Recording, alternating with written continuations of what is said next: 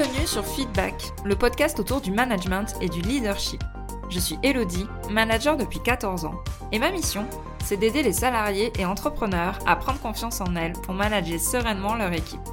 Alors si toi aussi tu es convaincu qu'on peut avoir un management bienveillant et un leadership affirmé sans écraser les autres, abonne-toi. Tu trouveras ici tous mes conseils et retours d'expérience pour t'aider à devenir une des leaders de demain.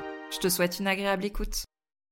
Hello à toi et bienvenue dans ce 21e épisode et comme à chaque fois, je suis tellement heureuse de te retrouver pour ce nouvel épisode. Vous êtes de plus en plus nombreux à m'écouter et ça me fait vraiment chaud au cœur et j'essaye vraiment de vous apporter des conseils concrets euh, pour vous aider dans le management. Et aujourd'hui, on va vraiment rentrer dans du concret de chez concret. Dans cet épisode, j'ai envie de te présenter comment amener de la nouveauté dans tes entretiens one-to-one, dans tes entretiens hebdomadaires avec tes collaborateurs. Les entretiens one-to-one, c'est quelque chose, moi en tout cas, qui a révolutionné mon management et je t'invite à aller écouter l'épisode numéro 2 de ce podcast pour savoir pourquoi euh, ça a eu un tel impact dans ma façon de gérer les équipes.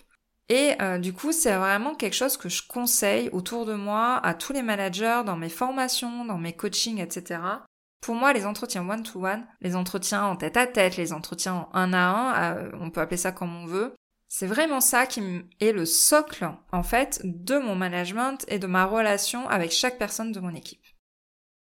Alors, si c'est tout nouveau pour toi, voilà, va écouter l'épisode numéro 2 et peut-être euh, reviens écouter cet épisode-là un peu plus tard, une fois que tu auras mis en place ces entretiens. Tu peux l'écouter avant, hein, bien évidemment, pour savoir voilà comment tu peux euh, bah, dès à présent amener de la nouveauté. Mais en tout cas, si toi, tu manages des équipes depuis quelque temps et que tu as mis en place cette routine depuis de nombreux mois ou de nombreuses années, on va explorer ensemble en fait les différentes pistes que tu peux avoir pour rendre ces entretiens moins monotones, pour amener un peu de nouveauté, un peu de peps, surprendre un peu aussi tes collaborateurs dans la façon dont tu peux gérer ces entretiens. J'ai décliné cette façon euh, d'apporter de la nouveauté dans les entretiens sous trois angles différents. Et donc le premier, c'est déjà le fait de varier les questions. Alors je te rappelle que le cadre des entretiens one-to-one, normalement le temps de parole, et accordé aux collaborateurs. Ce n'est pas toi qui parles le plus dans ces entretiens, c'est vraiment ton collaborateur qui doit parler 80% du temps. Ton rôle ici n'est que de poser des questions et de guider le sens de cet entretien. Et donc je t'invite à vraiment varier les questions, et notamment en faisant des entretiens dits de coaching à peu près tous les trois mois. Moi en tout cas c'est ce que j'essaye de faire et c'est ce que je conseille dans mes formations.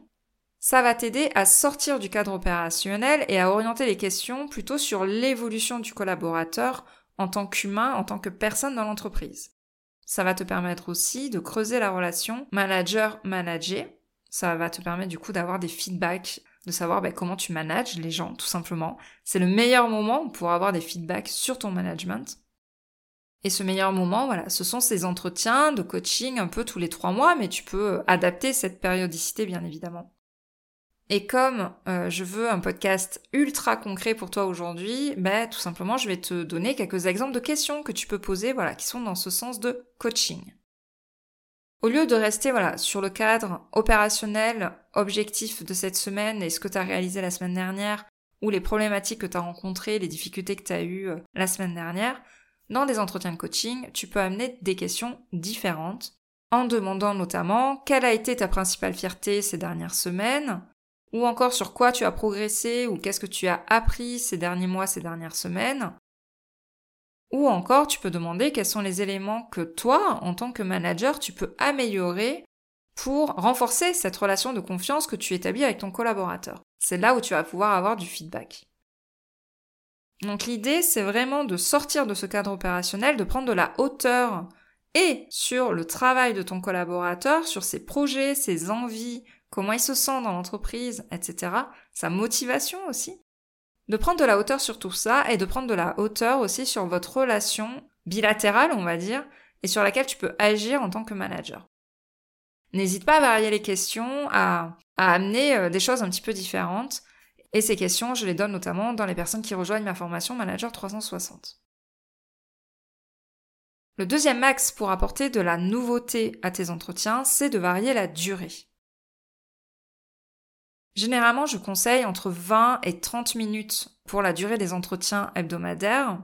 Mais tu peux tout à fait faire plus court ou plus long de temps en temps. Il n'y a aucune règle en fait qui est écrite par rapport à ça. Donc plus long, moi je le réserve plutôt pour les entretiens de type coaching et trimestriel. Mais des fois, j'hésite pas à faire mes entretiens de façon euh, plus focus, plus court, plus essentialiste, on va dire, qui vont être orientés uniquement sur les priorités de la semaine, sans vraiment creuser les problématiques à côté.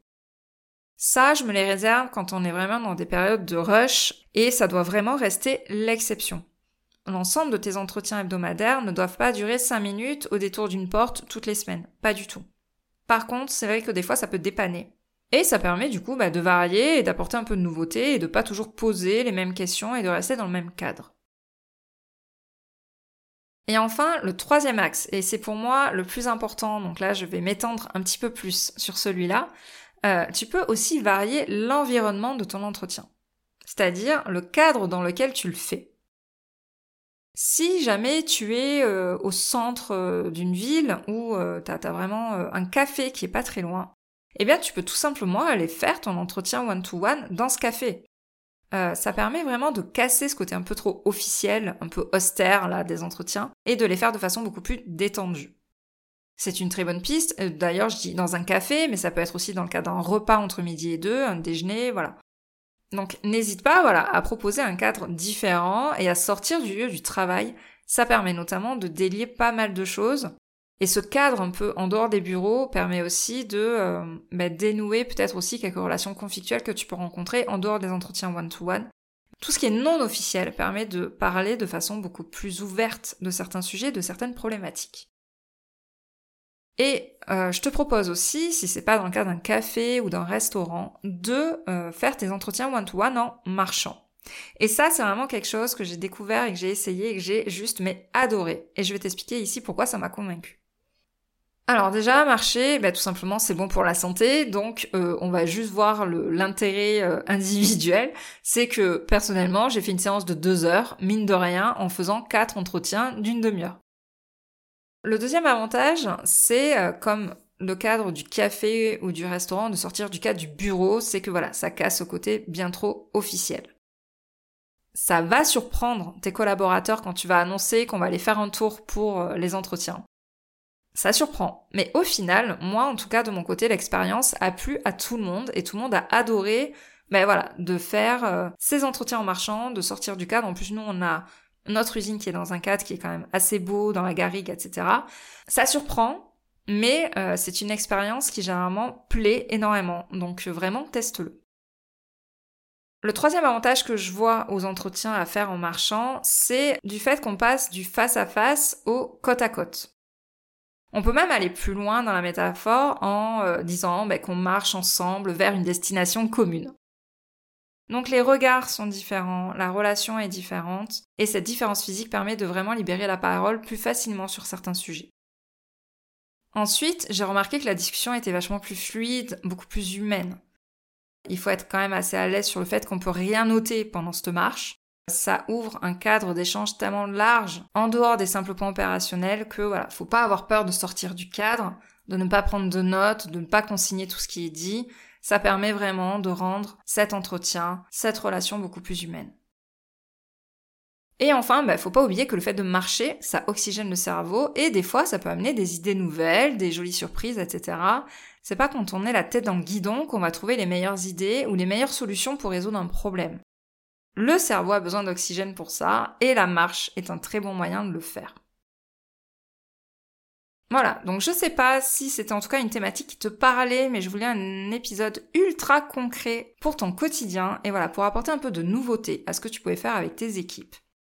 N'hésite pas à me dire d'ailleurs si tu vois un autre élément à amener euh, dans ces entretiens pour apporter un peu plus de nouveauté.